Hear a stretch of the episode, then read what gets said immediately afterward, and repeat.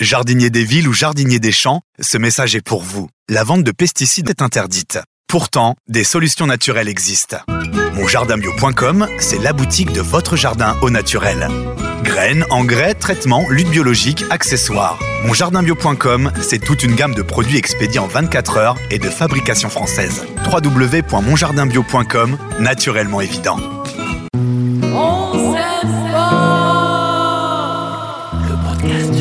Allez, c'est parti pour un gros quart d'heure de conseils jardin dans ce podcast. Merci de nous écouter, vous êtes de plus en plus nombreux. On s'aime fort, merci en tout cas de votre fidélité, merci de nous suivre également sur les réseaux sociaux. Bonjour Eric. Bonjour Brice. Tout va bien?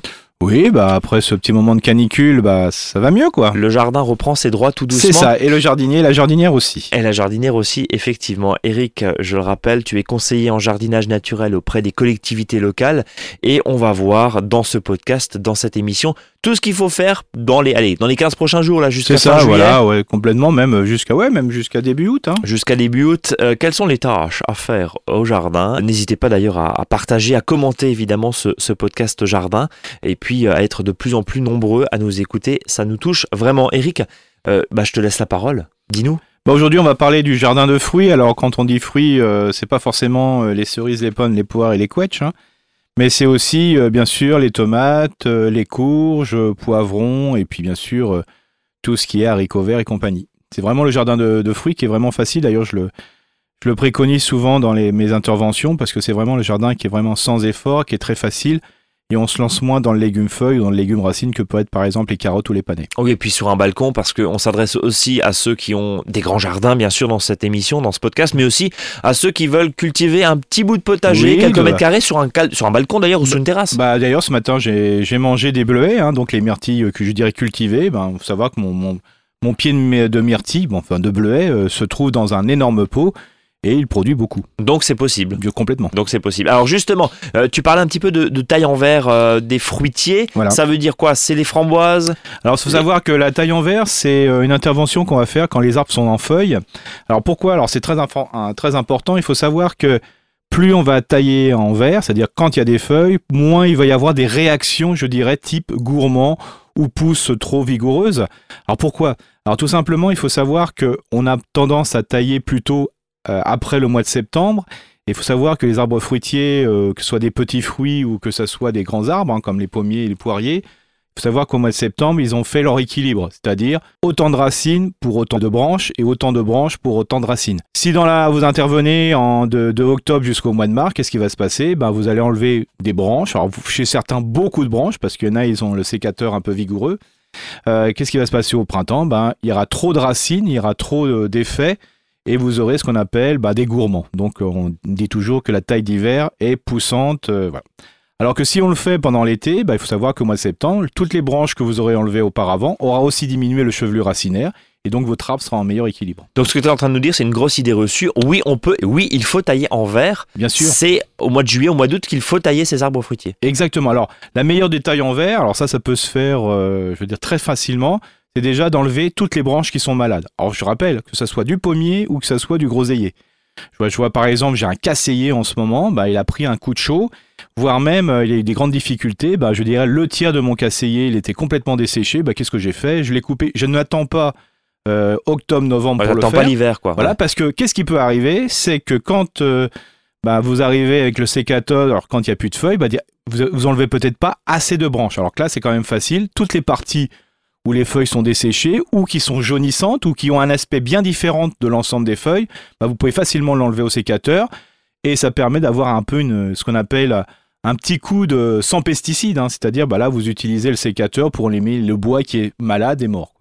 Euh, un mot aussi, je crois, il y, a, il y, a, 15 jours, tu nous disais dans, dans cette émission aussi que euh, tu aimais bien traiter au, au, sécateur. En gros, les petites euh, repousses, euh, notamment sur les pommiers, voilà. qui sont pleines de pucerons, bah, allez, pas de quartier, on coupe. Voilà, c'est ça, je veux dire, les, les... Alors, quand, bien sûr, faut que ça soit complètement euh, dévoré ou dévasté, ou je veux dire que les pousses ont été, les pousses herbacées soient complètement retournées. Des fois, ils, forment, ils forment presque des nœuds.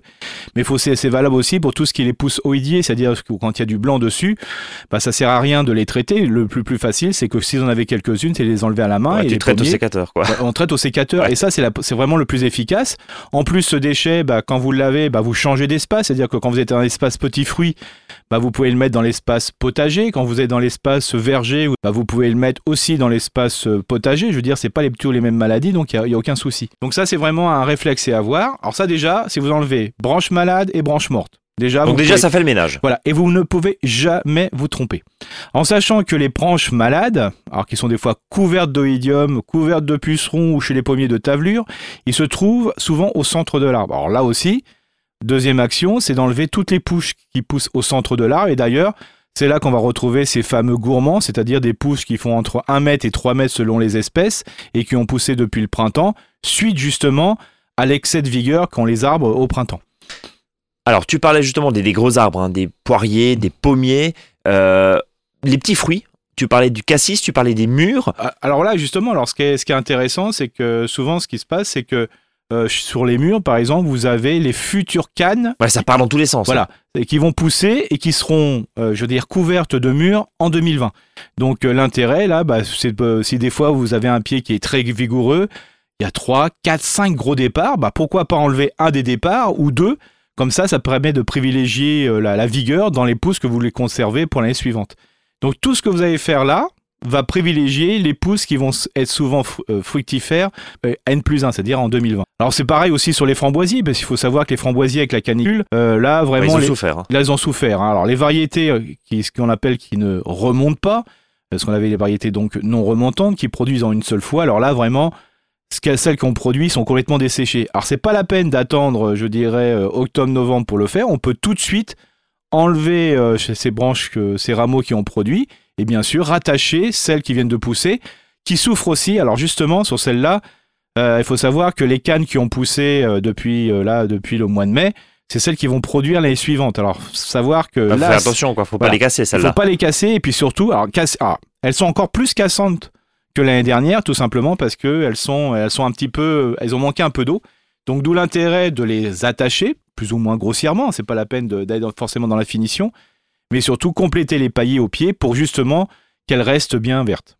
Juste avant de partir au, au potager, on va quand même parler des fraisiers, les fraises. C'est Oui. emblématique. Alors, euh, pour ceux qui euh, cultivent leurs fraises sur euh, une jardinière, dans une balconnière, sur une terrasse, les bacs ont séché en Ah, quasiment 6 heures euh, Ouais, bah là, avec la chaleur. Il y a 50%, il y en a, ils ont Ouais. presque tout perdu. Il y a eu vraiment, vraiment beaucoup de, de casse. Euh, bon, s'il n'est pas tout à fait desséché, euh, son pied de fraisier, comment on peut le faire repartir, Eric? Très difficilement. Euh, par contre, ce qu'il faut plutôt s'attacher, c'est aux pieds filles qui vont naître de ces pieds, euh, je veux dire, mères, hein, c'est-à-dire il va y avoir ce qu'on appelle des stolons. Donc, c'est au bout des stolons, c'est Voilà, ça? c'est ouais. ça. Et donc là, il y a des nouveaux fraisiers qui vont, qui Ouais, vont donc, faut arriver. repartir du début, quoi, Voilà, faut repartir parce que quand un fraisier a été vraiment desséché, euh, voilà, il C'est va- compliqué que ça. bah, vieillit plus qu'il ne faut, donc euh, la production de fraises va être un petit peu un peu ouais, soucieuse l'année prochaine. Et puis peut-être aussi voilà euh, de, de bien le mettre à l'ombre. Alors c'est un peu euh, Oui. paradoxal parce qu'un fraisier a besoin de soleil, mais ça, le problème mais- c'est que quand vous êtes dans une jardinière en plein soleil et Ouais, sur une sud, terrasse ouais. Plein sud, c'est compliqué de maintenir l'humidité. Bah, de toute façon, il faut savoir qu'aujourd'hui, euh, les terrasses plein sud, hein, vu les, les étés, qu'on, les canicules, qu'on, ça va être très compliqué Ouais. d'avoir du légume poussant type euh, légumes, je dirais, ou légumes fruits. hein. On file au potager? Oui, alors Ah. bien sûr, au potager, il y a aussi du fruit. Hein, Alors justement, alors je vais t'arrêter tout de suite. La tomate est un fruit. Bon, déjà ça va, on est euh, n'est Voilà. pas hors sujet. Non. Moi j'ai une première question forcément, on en a parlé il y a 15 jours, mais pour ceux qui nous avaient pas écouté il y a 15 jours, on taille ou on taille pas? Euh, C'est le premier gros dossier ça, hein Bah, complète- alors complètement, alors euh, bah, les deux, hein, euh, les deux, comme ça je, je me mouille pas trop. Euh, non, il faut Une savoir. réponse de Normand, alors Ouais, ça. On verra, on verra. Donc il faut savoir que les tomates cerises, bien sûr, on taille surtout pas. hein. Là, même elles ont des fois du mal un petit peu à pousser en ce moment, je trouve, par rapport à ce qui était les années précédentes. Mais il faut savoir que là, on taille pas parce que chaque rameau va donner sa grappe de fruits. hein. Et moins on taille, bien sûr, on sait très bien, surtout sur des légumes qui sont légumes fruits qui sont très vigoureux, moins on taille, moins ils sont malades. hein. Euh, sur les tomates, euh, il faut savoir, c'est pareil. hein, si vous taillez pas, de toute façon, vous, aurez la même quantité de tomates, ça c'est sûr, voire même plus, sauf qu'il peut, apparaître un petit peu plus petit, quoi. Mais sinon, euh, vous avez la même quantité de tomates, d'où des fois l'intérêt de pas tailler. Par contre, il y en a qui n'aiment pas se laisser avoir. Alors justement, je- oui, pardon. Tu, tu- tu disais euh, qu'ils n'aiment pas se laisser avoir. Juste, on reprécise pour ceux qui, Mm. qui découvrent, effectivement, qui, euh, qui vont faire du potager ou qui ont fait du potager pour la première fois cette année. Euh, la taille de la tomate, on réexplique bien ce que c'est. Tu as ta tige, C'est tu as Alors, feuille a- Alors, c'est-à-dire que quand on, l'a planté, il y avait la tige. Après, il y a. euh, ce qui va se passer, c'est que souvent à l'aisselle, euh, le plus proche souvent des racines, il va y avoir des gourmands qui vont pousser. c'est ça Donc ça va être un peu des, des tiges secondaires, voire il y en a plusieurs, même des fois il y en a deux, trois, quatre.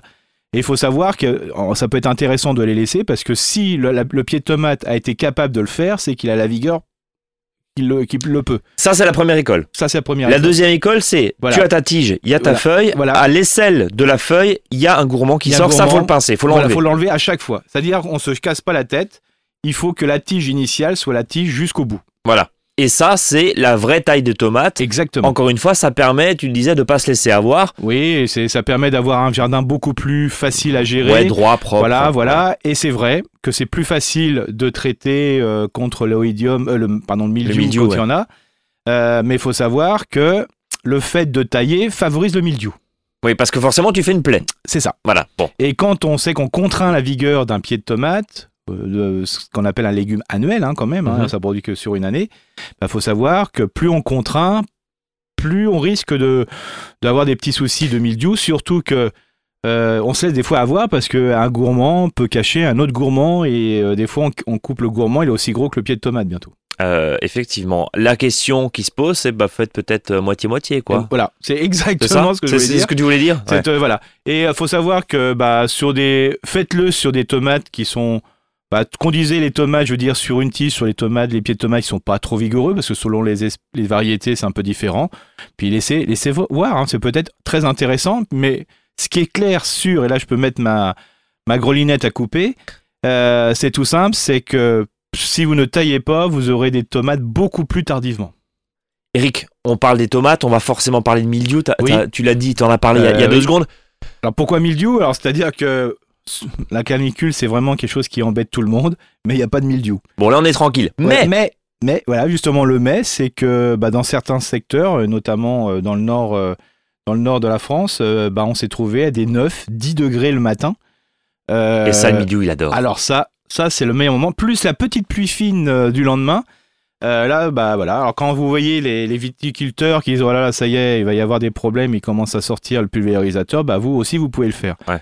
Alors avant de se prendre euh, le mildiou, parce qu'il faut savoir que mildiou, le gros souci, c'est que quand il y en a un pied qui est pris, euh, veut dire après c'est rayonnant, c'est-à-dire à partir de ce premier pied, bah, vous êtes sûr qu'après vous avez tous les autres pieds qui sont contaminés. C'est quoi le bon réflexe? Donc le bon réflexe, c'est, je dirais que maintenant, si vous avez surtout des tomates qui ne sont pas couvertes, hein, c'est-à-dire qui ne sont pas sous un tunnel ou sous une tonnelle, euh, là c'est traitement. Alors moi je ne jouerai pas là-dessus parce que franchement, quand on passe d'une canicule d'un excès à un autre excès, c'est-à-dire de passer euh, de 40-50 degrés en plein soleil à 10 degrés, euh, je veux dire là, c'est un risque très très fort au mildiou, donc on traite. Alors qu'est-ce qu'on fait? Facile, on peut faire une pulvérisation à, par- à pa- à partir d'une décoction de prêle, hein.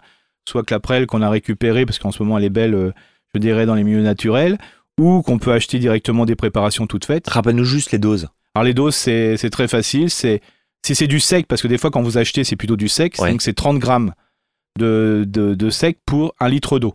Et donc on fait ce qu'on appelle une décoction, c'est-à-dire on laisse euh, voilà le, le déchet dans euh, le déchet de prêle dans l'eau pendant 24 heures, et puis après après ces 24 heures, on fait frémir euh, l'ensemble pendant 15-20 minutes, et puis après on pulvérise. Mais là, ce qui est pratique, c'est quand vous avez fait un litre, en réalité vous avez fait 5 litres de produit parce que vous mettez un litre de de décoction et vous rajoutez 4 litres d'eau. Voilà, donc on, on Donc ça dilue. fait 5 litres. Donc Ouais. ça fait, voilà, pour ceux qui ont, euh, je dirais, un certain nombre de pieds de tomates, 30, 40, 50, ça doit suffire pour euh, pouvoir tout traiter. Quoi. Alors, Et donc ça, on le fait toutes les semaines, tous les 15 jours, donc après. Bien sûr, euh, si le risque est encore plus fort, euh, ou si ça commence à venir, je veux dire, vous voyez commencer à avoir des taches huileuses sur les folioles. hein. La foliole, je vous rappelle, c'est la, petite feuille qui est sur la feuille. Parce que souvent, quand on a des folioles qui sont atteintes, on enlève toute la feuille. Non, enlevez simplement les folioles, parce que plus il y a de feuilles, plus vous regardez un pied de tomate fort.